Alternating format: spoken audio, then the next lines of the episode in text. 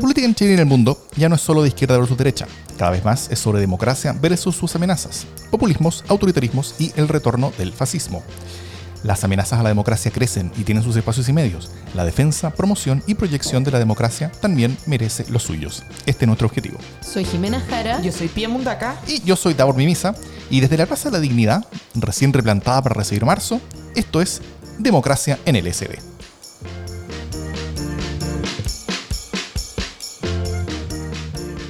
Bienvenida de vuelta, Jime. Muchas gracias. ¿ah? Muchas gracias. Me reintegro honrosamente renovada, feliz y llena de ánimo. Qué entusiasta, Jimé. Sí, Se es te que nota en las vacaciones. Estoy súper feliz porque, porque Viña tiene, tuvo festival. A, pesar de que es- estuvo en duda, finalmente ocurrió. Una fanática del Festival de Viña. Una fanática del Festival de Viña, o sea, es que no me lo pierdo jamás, jamás.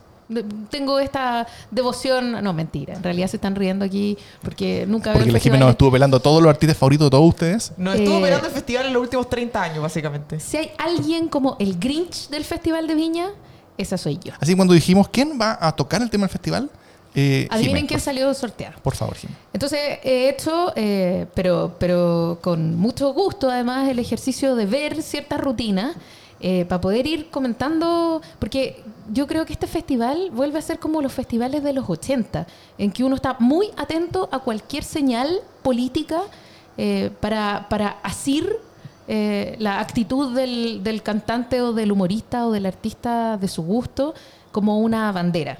Y las banderas parece que han estado favoreciendo casi exclusivamente una opción frente a la gran duda de decisión de Chile eh, de abril. Y, entonces la campa- ah, muchos han dicho que, que la campaña de la prueba la han hecho los artistas de Viña, los primeros dos días especialmente. Y eh, hoy día es miércoles, o sea que ayer se presentó Ernesto Belloni. Había toda una gran duda sobre si le iban a cortar la cabeza u otras cosas, o iba a lograr eh, terminar o empezar siquiera su rutina. Y para sorpresa de todo el mundo, llegó con un humor deconstruido. Tenemos aquí una, una frasecita. Que yo venía con un par de goles en contra esta noche porque me precede a lo mejor un pasado de que tenía un humor distinto. Pero un humor que todos disfrutamos, pero que hoy día cambió. Y ese humor yo hoy día no lo practico, ese humor es de respeto, respeto a las mujeres, respeto a los gordos, respeto a las placas, respeto a todo el mundo, y el humor va a ser muy distinto. Y además, Se entregó, ¿ah? Entregó la oreja, eh, hizo algo superhumano, que es como tratar de, salvarse. Y ¿qué hacer?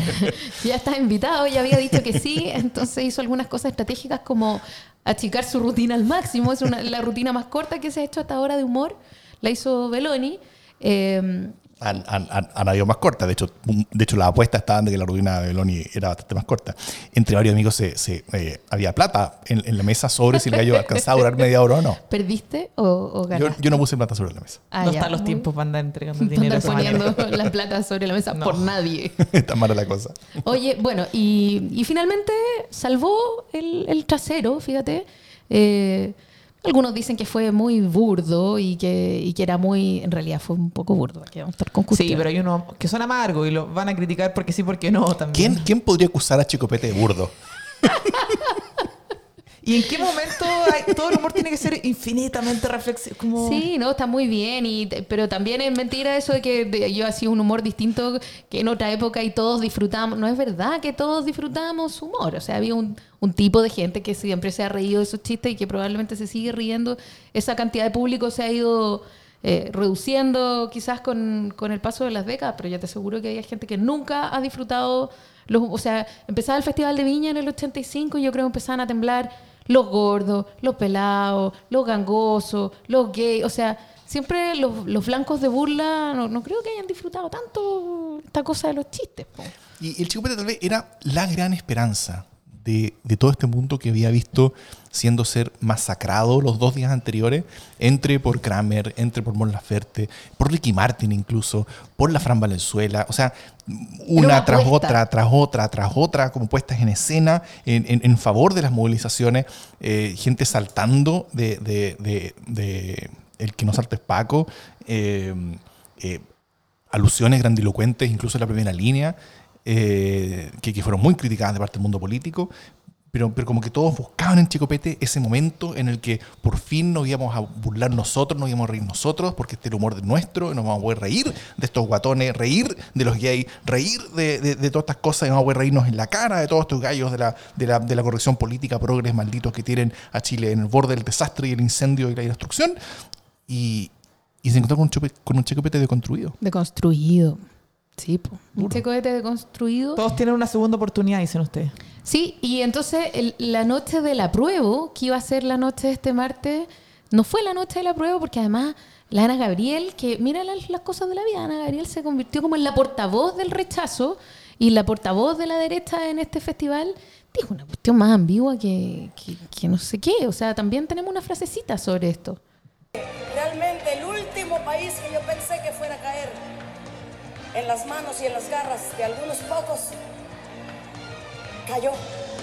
Así es que, amigos chilenos, no se dejen. Recemos por este país y digámosle al mundo que Viña del Mar es el festival más importante a nivel mundial en español. Festival, el festival en español más importante de la Galáctea está aquí y no se dejen, no se dejen. Pero bueno, fue el momento, el momento de la derecha, eh, De la derecha cultural. De la derecha digamos. cultural. Oye, pero yo quiero... Que nunca ha tenido tanto Quiero que nos cultural. preguntemos un poco en serio, así como, ¿ha estado tan bueno, tan en llamas este festival? ¿Realmente lo han Chan. hecho todos tan bien? ¿O estamos como con los ánimos sensibles y estamos esperando, ya que, ya que el mundo político no ha hecho una buena campaña, estamos tratando de buscar campaña en donde sea? ¿Qué, qué es lo que está pasando? Mm. En el vacío, dices tú. A mí me pasan varias cosas. Eh, primero, eh, me gusta que los artistas, que el mundo del arte tome opciones políticas y que quieran decir lo que quieran decir. Eh, el arte es siempre sido un espacio político y es bueno retomarlo, no creo que es positivo. Y, y en general han habido algunas cuñas, eh, algunas puestas en escena bien, bien valorables. Yo creo que influye mucho que no, no quiero atacar a los artistas, pero nuestros ánimos primero están sensibles y segundo, en la ausencia de la clase política que haga invitaciones novedosas, atractivas para votar por el apruebo, los artistas han hecho la pega. Vi varios Twitter en los primeros días del festival de que la mejor campaña del apruebo está en el Festival de Viña y no en los partidos, no en los dichos de muchos. Y yo creo que ese vacío amplifica nuestra valoración de Viña. eh, con, respetando lo que ha pasado, pero la amplifica porque estamos huérfanos de que eso suceda, entonces uno lo ve y ya se alegra porque ha- ha- hay patria al final. Y lo último, me ha alegrado que, que Twitter ha fallado harto, porque habían varias cosas en Twitter dando vuelta de que eh, toda la extrema derecha había comprado las entradas de la galería Sí, para mal. destruir a Mon Laferte. No pasó, Mon Laferte la rompió. Eh, se supone que este humorista también iba a quedar en el piso llorando a mares porque lo iban a destruir. Y claro, salió jugando. No, no fue su mejor festival, su mejor presentación de toda la vida. Pero me alegra que esto, amigo, no, no está controlado, no, desde nuestra comodidad y superioridad, uno no anda dictando cátedras por la vida. Eh, Beloni no es de mi estilo, pero hay gente que le ha gustado. Y, y me preocupa también esa. Como lo comparo con algo que hablamos con Dauer en uno de los últimos capítulos, que era cuando se supo que eh, la franja del rechazo eh, de, un, de un comando le iba a ser Lelio y por otro lado le iba a ser el director de Mecano y salían estos memes de Oscar versus Mecano, como todas esas pelotudeces que no aportan en nada y que son un ninguneo eh, bien nocivo porque al final no reconocen lo que muchas personas están hoy día sintiendo.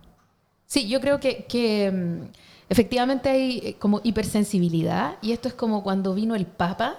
¿Se acuerdan cuando vino el Papa y dijo el amor es más fuerte? Yo Y, y en no sé realidad si no, quería acuerdo. decir nada.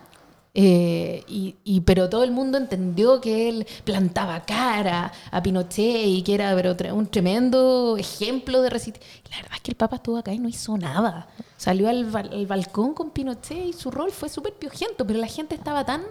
No estoy diciendo que el rol de ninguno de los Ah, sí, sí, sí. fabulosos Sí, artistas que han salido ahora sea piojento, pero lo que sí quiero... Bueno, adquirió un poquito duro.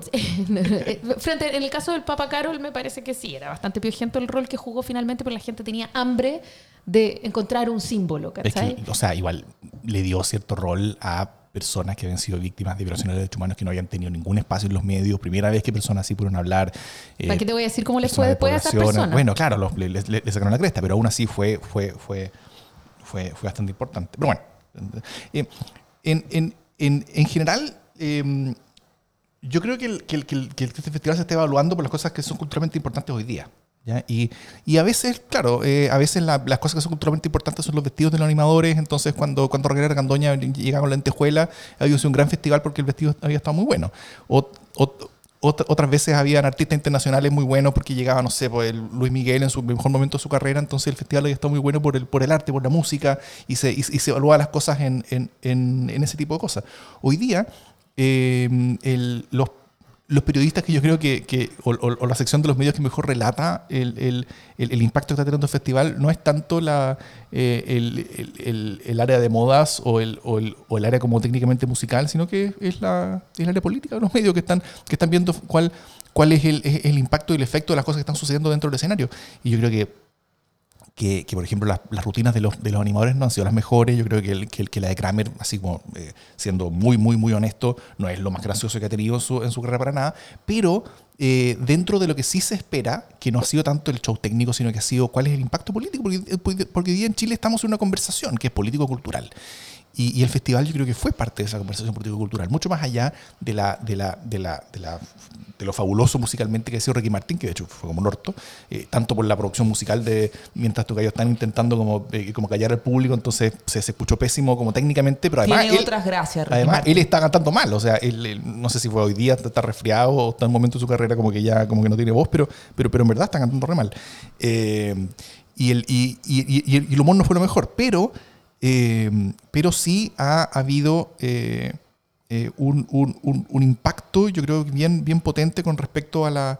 a- a- a- a relacionarse con el momento sociopolítico cultural que está viviendo Chile. Y en eso yo creo que el festival ha sido más potente que en mucho, mucho tiempo, quizás que nunca, con Es respecto que- al momento que se vive. Porque claro, hubiese sido muy difícil además que el país está viviendo un tiempo muy relevante. En general, el arte ha sido una expresión de eso. Que el festival, que en el festival no pasara, hubiese sido sorprendente también por el rol que cumple el arte y la cultura en, en la sociedad. Yo no esperaba algo distinto porque si pasaba algo distinto es que estábamos bien, bien, bien mal. No sé qué opinan ustedes de, de la demanda de algunos de que el festival había que suspenderlo, que no estábamos en tiempos de celebrar. ¿Hay alguno que estaba un poco en ese, con esos ánimos? ¿O O sea, a mí me era absolutamente tú no eres una agitadora? inamible si es que se, se suspendía o lo postergaban por dos años o, o se paraba para siempre, pero...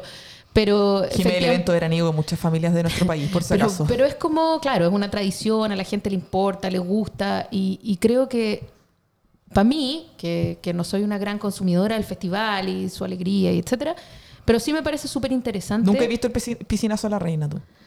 No, no ha sido mi, mi afán primero, me ha tocado porque de repente tú estás como almorzando en algún lugar y te repiten y repiten el, el piscinazo y pasan cosas. Que eso no ha sido tema este año tampoco. Ha sido súper chistoso No, porque el otro, piscinazo. el otro No, día, reina. no, po, el otro día me reía, me reía como de una entrevista que le hicieron en la tercera y que como que la tercera lo visibilizó harto a un ex productor de Viña y que estaba como escandalizado y que decía que en verdad era súper grave que no hubiera habido gala y que no hubiera habido obertura porque se perdía la identidad, pura tontera. Eh, estaba todavía como en una lógica muy cuadrada. Me parece bien que hayan cambiado esas cosas, que haya sido flexible, pero sobre todo me parece súper interesante eh, el, el ver que por lo menos en esta pasada y, y en febrero, a fines de febrero, eh, la, conversación cultural la está, ganando claramente un sector. O sea, no estoy hablando solo de los artistas que uno podría esperar que tengan una opción más de centro izquierda, sino que el público ovaciona ciertas cosas y pifia ciertas otras. Y a mí me parece que eso es súper decidor de cuál es el ánimo popular. Con el que, con el que partimos este, este, este tranco final del O sea, a mí me parece auspicioso, tampoco como triunfalista de ánimo, pero me parece que, que, claro, que en, que en la moneda deben estar un poco con el trasero a dos manos, porque esto augura un ánimo y un, y un marzo, que ya vamos a hablar, pero abre el inicio de, estas, de este segundo tiempo, ¿no? Como de una manera bien clarita.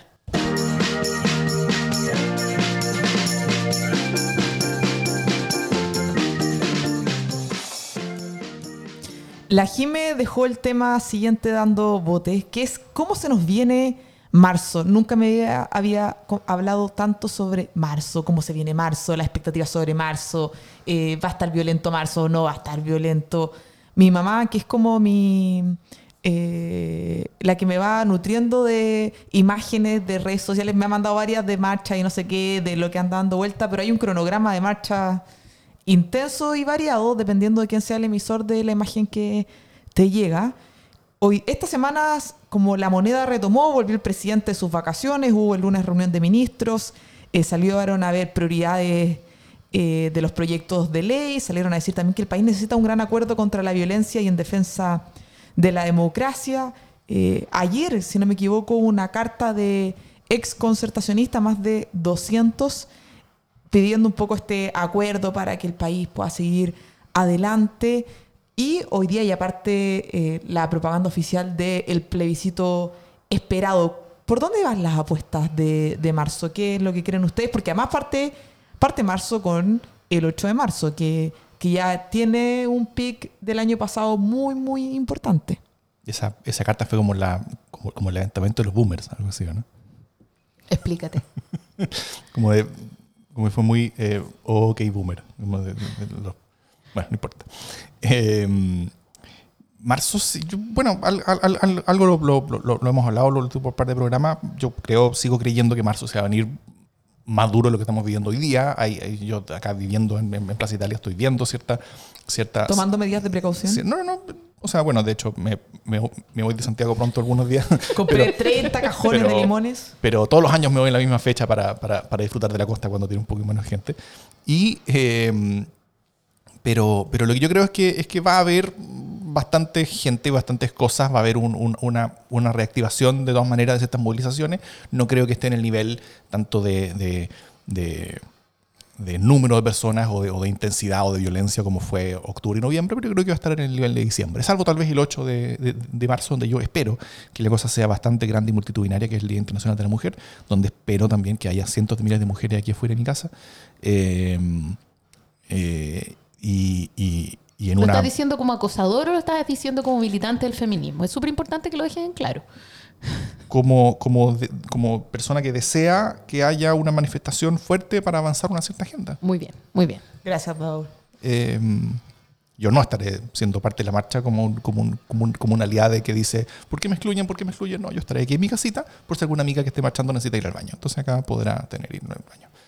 Eh, y, eh, y, y, y eso, y yo creo que las, que la, bueno, y al- al- algo vamos a hablar un, un- rato más sobre, sobre, sobre como las medidas que se están tomando desde el gobierno, pero, pero yo creo que, que buena parte de los mi- miedos están siendo, por un lado, exagerados y por otro lado también utilizados y, y, y- y siendo empujados para también avanzar eh, por interés político cierta agenda como para utilizar ese miedo y utilizar esa expectativa como destrucción y cosas así, con, con el interés político de poder, eh, de poder ir, ir seteando ciertas cosas de las que vamos a hablar un ratito. O sea, si hay algo que se ha intentado es generar susto de marzo, ¿no? El, el susto de marzo es súper funcional. Entonces, El miedo en general es muy Claro, funcional. yo llegué a- de vacaciones el, el domingo y ya el conserje me dijo que mucha gente le había dicho que había que comprar hartas cosas, ¿no? Eh, Ah, onda como, como, como agua. sí. como, claro, como nutrirse. De hecho, llegamos y mi marido igual echó benzina por si acaso. Entonces, como que son cosas que, que me, me sorprenden, no dejan de sorprenderme porque igual, ya, seguramente no, pero igual, por si acaso. Hay hartos paquetes de tallarines en mi despensa. Entonces, eh, esto te habla de un ánimo eh, de, de incertidumbre, que es lo que sabíamos, pero de una incertidumbre que tiene, un- que tiene una elasticidad impresionante. O sea, no, vaya a saber si, no sabéis si vaya a poder comprar tallarines. Es el nivel de incertidumbre que está dando vuelta que me parece un poco exagerado, francamente. Eh, también sabemos que se va a reactivar fuertemente. Eh, Davor, que, que no condenó la violencia venga de donde venga, ya le vamos a pedir explicaciones por eso. Yo sí condeno la violencia venga de donde venga, Eh, pero no por esa condena creo que pueda dejar de, de existir.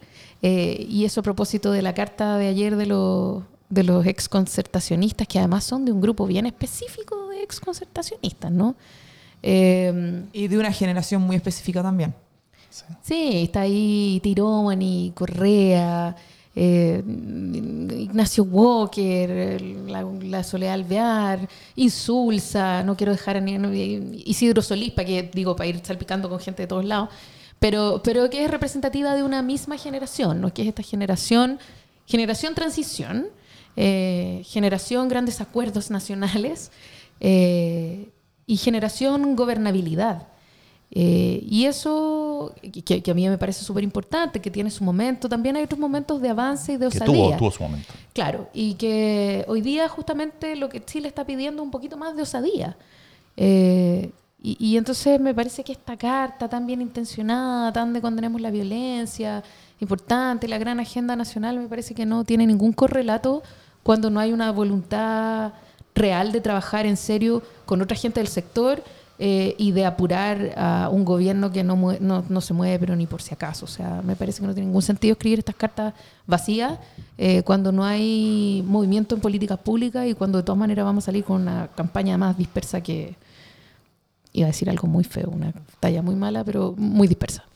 ahí se las cuento en privado.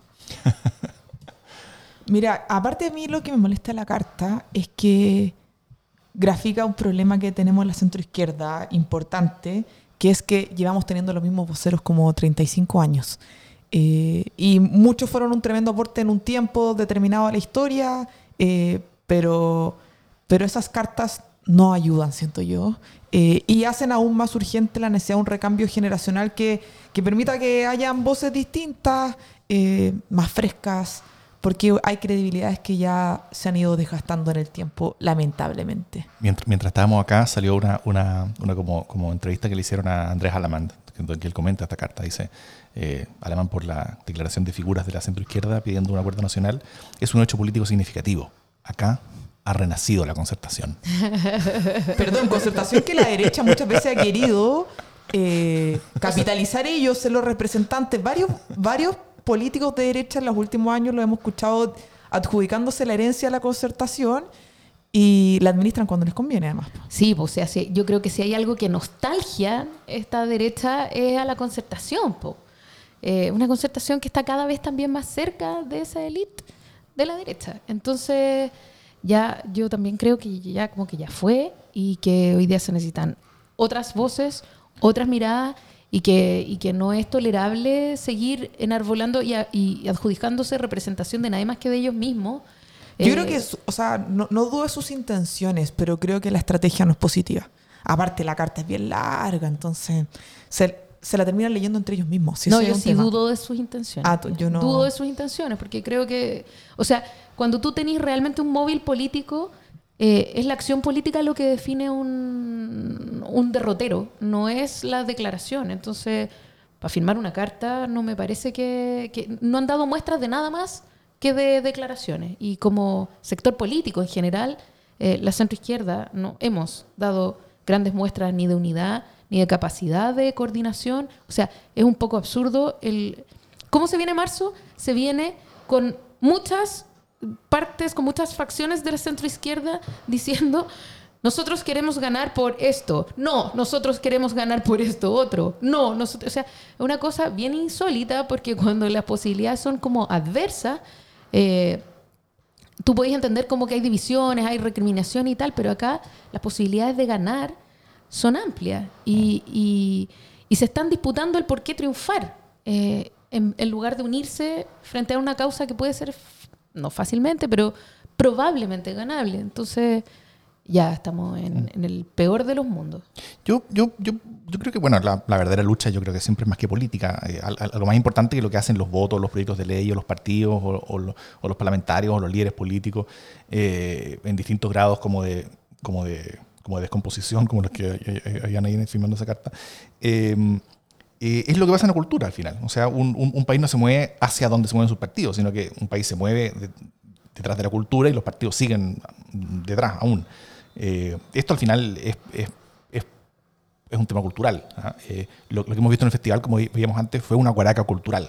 O sea, como no se había visto en Chile, yo creo que desde el 2011 claramente, con, el tema de los estudiantes. y, yo creo que lo que se está viviendo en la calle es bien distinto que lo que se vive en, esta, en estos salones de líderes políticos de viejo cuño, eh, que, es que se ha estado consolidando en la calle y, en, entre el movimiento social, eh, entre los aplausos del festival, pero también entre, entre, entre, entre la pintura que está, que, está en los edificios por acá, por ejemplo, eh, la palabra pruebo. Y la, y la, y la asociación de, la prueba como, la gran, como el gran objetivo. Eso yo creo que hace un par de meses no se daba. El apruebo era visto como, un, como, como, una, como una o sea, eh, todo este cuento precisamente de la nueva constitución era visto como un acuerdo entre las cúpulas políticas. Sí. Pero sobre todo debido a que las cúpulas, las cúpulas políticas que supuestamente tenían que estar empujando la prueba no lo hicieron, y los únicos que han estado empujando algunas de sus opciones de las cúpulas políticas ha sido el rechazo, eh, las personas yo creo que les bajó mucho el costo de apoyar algo que veían que ellos apoyaban cúpulas políticas, al mismo tiempo les, les subió el costo de no hacer nada, como de, como de, como de, como de como de, abstenerse de toda esta cosa que hacían los políticos porque ellos veían claramente quiénes estaban por el rechazo. Y si ellos veían quiénes estaban por el rechazo, decían, o sea, si ellos están por el rechazo, no solamente yo no puedo abstenerme de esto, sino que tengo que activarme y estar del otro lado, independiente de quién sea el político, porque además que está completamente ausente. Entonces creo que creo que mucho más importante que, que la que la que, que esta carta con la que según algunos está relacionando la concertación, eh, es, es, es, como que dado la ausencia en los temas importantes de todo ese mundo eh, y, y, la desconexión, ¿ah? ese espacio lo ha tomado cierta ciudadanía que ha, que ha tomado la bandera de la prueba como propia. Y eso es algo que yo creo que hace, hace, hace un tiempo no lo podíamos... Eh, eh, percibir o asegurar que iba a pasar incluso. O sea, el, el, el, miedo de que las personas, ya sí, bueno, entre esas dos cosas apruebo, pero como que no es lo importante, qué sé yo. Pero, pero hoy el, el, apruebo está siendo parte como, del, como, como, de la conversación empujada por la misma gente, apropiada por ella. Y yo creo que ese es el mejor de todos los escenarios que podríamos haber visto. Tú dices que es un efecto colateral insospechadamente positivo. Sí. Me parece. Estoy, te compro la tesis, ¿eh? me gusta. De hecho, fue mi buena noticia del, del programa pasado. que, que veo que escuchaste. Oh. Me van a hacer llorar. Oye, no me vengan a cobrar cuentas. Vengo llegando. Me hicieron ver el festival de Viña. Ya es suficiente. Es suficiente.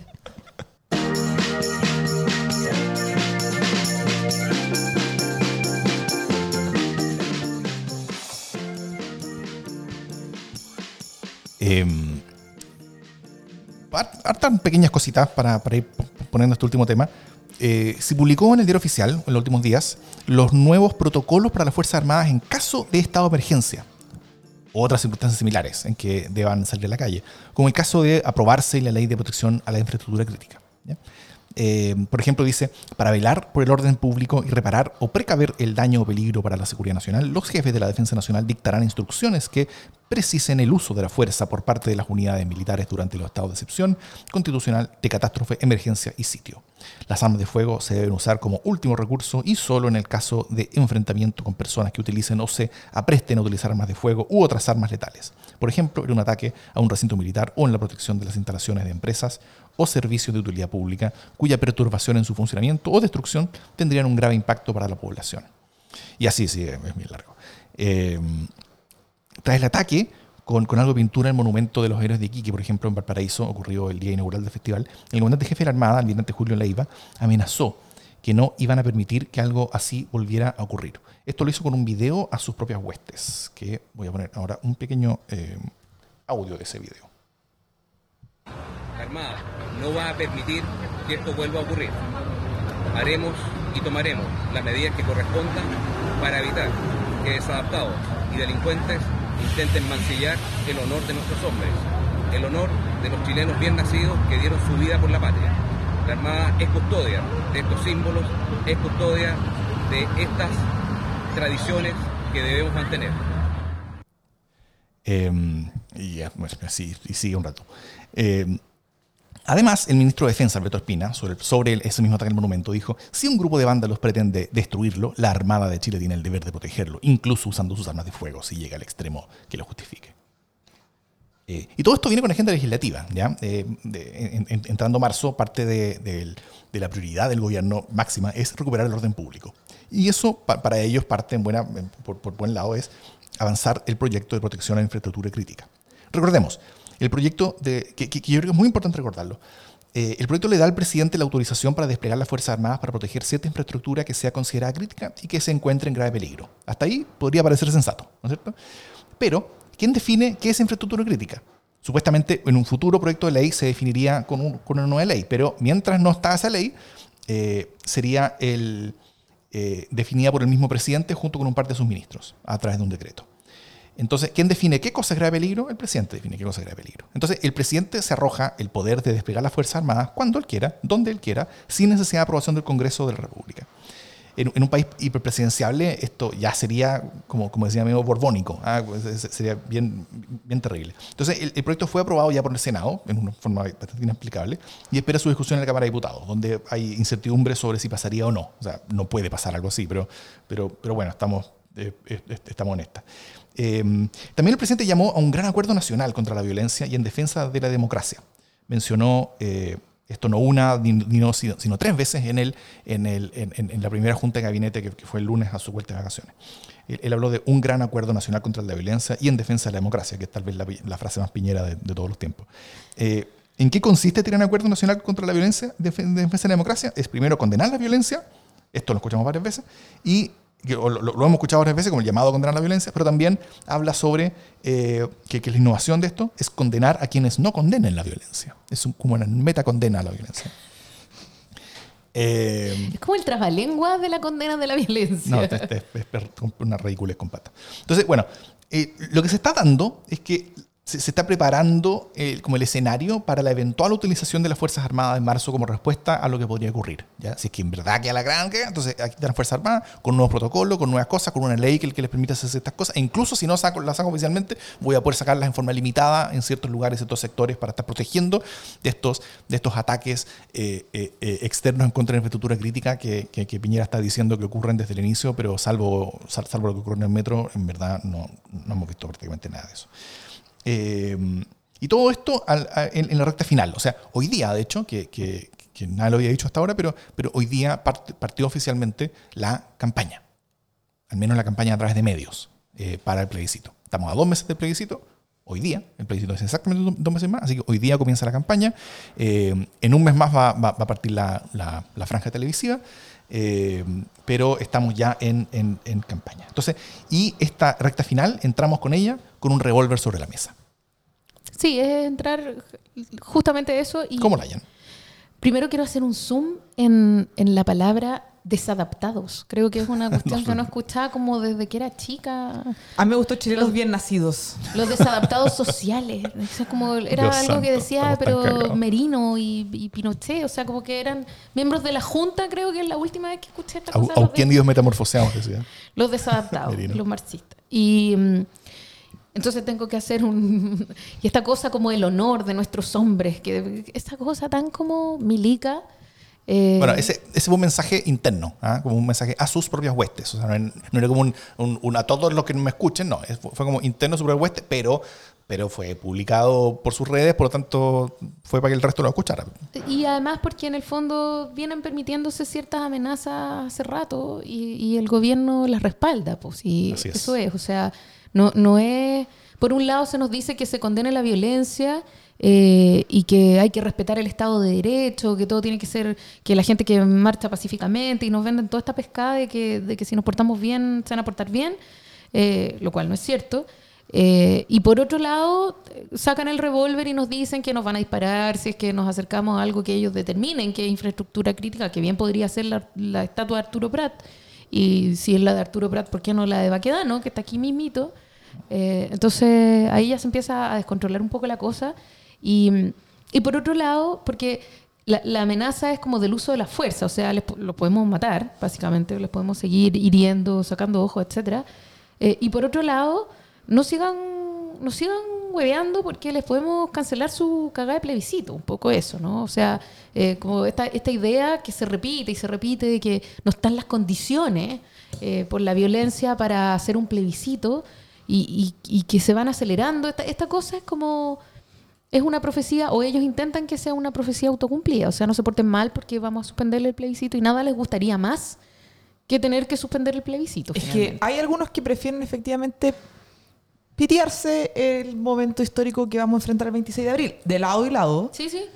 En ambos lados hay algunos que prefieren eh, dañar este proceso que va a ser único en la historia y efectivamente hay que salir a enfrentarlo. Yo creo que, como decía Davor, hoy día parte la propaganda en medios del plebiscito.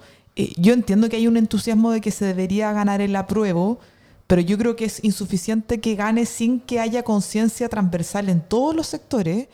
Eh, y sectores no me refiero a sectores políticos, me refiero como a todos los sectores socioeconómicos de nuestro país, en todos los lugares de la importancia de esto y qué se juega, porque hay algunos que lo subestiman y hay algunos que lo sobreestiman. Entonces, para ambos lados hay que salir a dialogar y yo creo que es un tremendo espacio y oportunidad para reconstruir políticamente nuestro país, porque nos enfrenta a una discusión política que hoy día no estamos teniendo, que llevamos muchos años sin tener y puede convocar a muchos y a muchas que, están absolutamente desencantados y con las desconfianzas por el cielo con la importancia de la política en nuestro país. Bueno, no solo en nuestro país, pero esta discusión atañe a Chilito. Mm.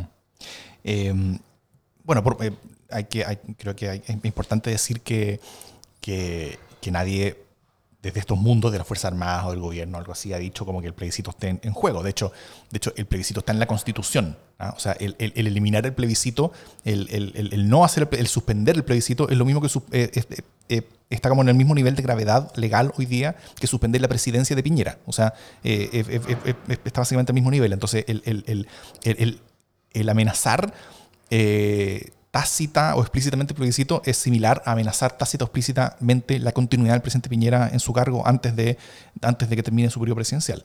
Eh, para que pongamos las cosas como en su, en su, en su, en su, en su orden. Y, eh, pero aún así, yo creo que la, que, la amenaza tácita es clara. O sea, el revólver sobre la mesa está. eh, la, la mesa está relativamente servida con, con, con, con- todos estos elementos de, como de, de amenaza autoritaria. Eh, todo esto tiene que ver con un, con un discurso en torno a empujar ciertas agendas para darle al presidente ciertas más facultades en torno sobre todo a esta ley de protección de la infraestructura crítica. Eh, el, el- presidente ve que, el- que, que- le sería complejo sacar a las Fuerzas Armadas en general, pero, pero tal vez eh, con, con esta nueva ley pueda sacarlas en forma parcial de, de alguna manera para, para- para tener también cierto control del, del- un poco más como de la agenda de la situación. Eh, pero, pero todo esto yo creo que se ve, se está viendo de una manera bien como desconectada de la realidad, porque la realidad hoy día es el festival. La realidad hoy día es, es, eh, es, es un ánimo que es completamente distinto, es un ánimo optimista. O sea, el, el festival yo creo que, que, que- fue el- el- como la primera cosa, después de mucho rato, que nos volvió a, a como conectar con esta esperanza. ¿ya? Cuando, cuando Kramer vuelve a sacar, y, y perdón por volver al tema anterior, pero, pero, pero cuando Kramer... Acá vuelve- tenemos un follower del Festival de Viña. cuando, cuando Kramer vuelve a sacar a, a- al, al, al, al sensual Spider-Man y, a la- y, y a la tía Pikachu y al, y al, y al Pareman, como que conectó con, con- con, eh, cultural y simbólicamente con las cosas que sentimos en los momentos en los que esto fue más grande y más heroico. Que fue ayer en todo caso, pero, pero, pero, pe- pe- pero han pasado tantas cosas en estos 14 años que, que hemos vivido desde el 18 de octubre hasta ahora, que, que, que, que para mucha gente como que se, como que, como se, le olvida- como se, olvidó, se, se olvidado tal vez. Entonces, esta, esta reconexión con, con, todo lo que pudimos ser, eh, creo que, que, que- ha sido muy positivo, muy potente, y yo creo que le está dando guaraca también culturalmente a este, a este discurso como de poner la mesa con un, con un revólver con, un encima para, para estar construyendo cierta amenaza, sobre todo para el, el mundo parlamentario, para aprobarle al presidente estos poderes que son, que son completamente exagerados y, y- y completamente incompatibles con la idea de democracia, para él poder tener control y decisión sobre cuándo, cómo, dónde y por qué sacar las Fuerzas Armadas en la calle.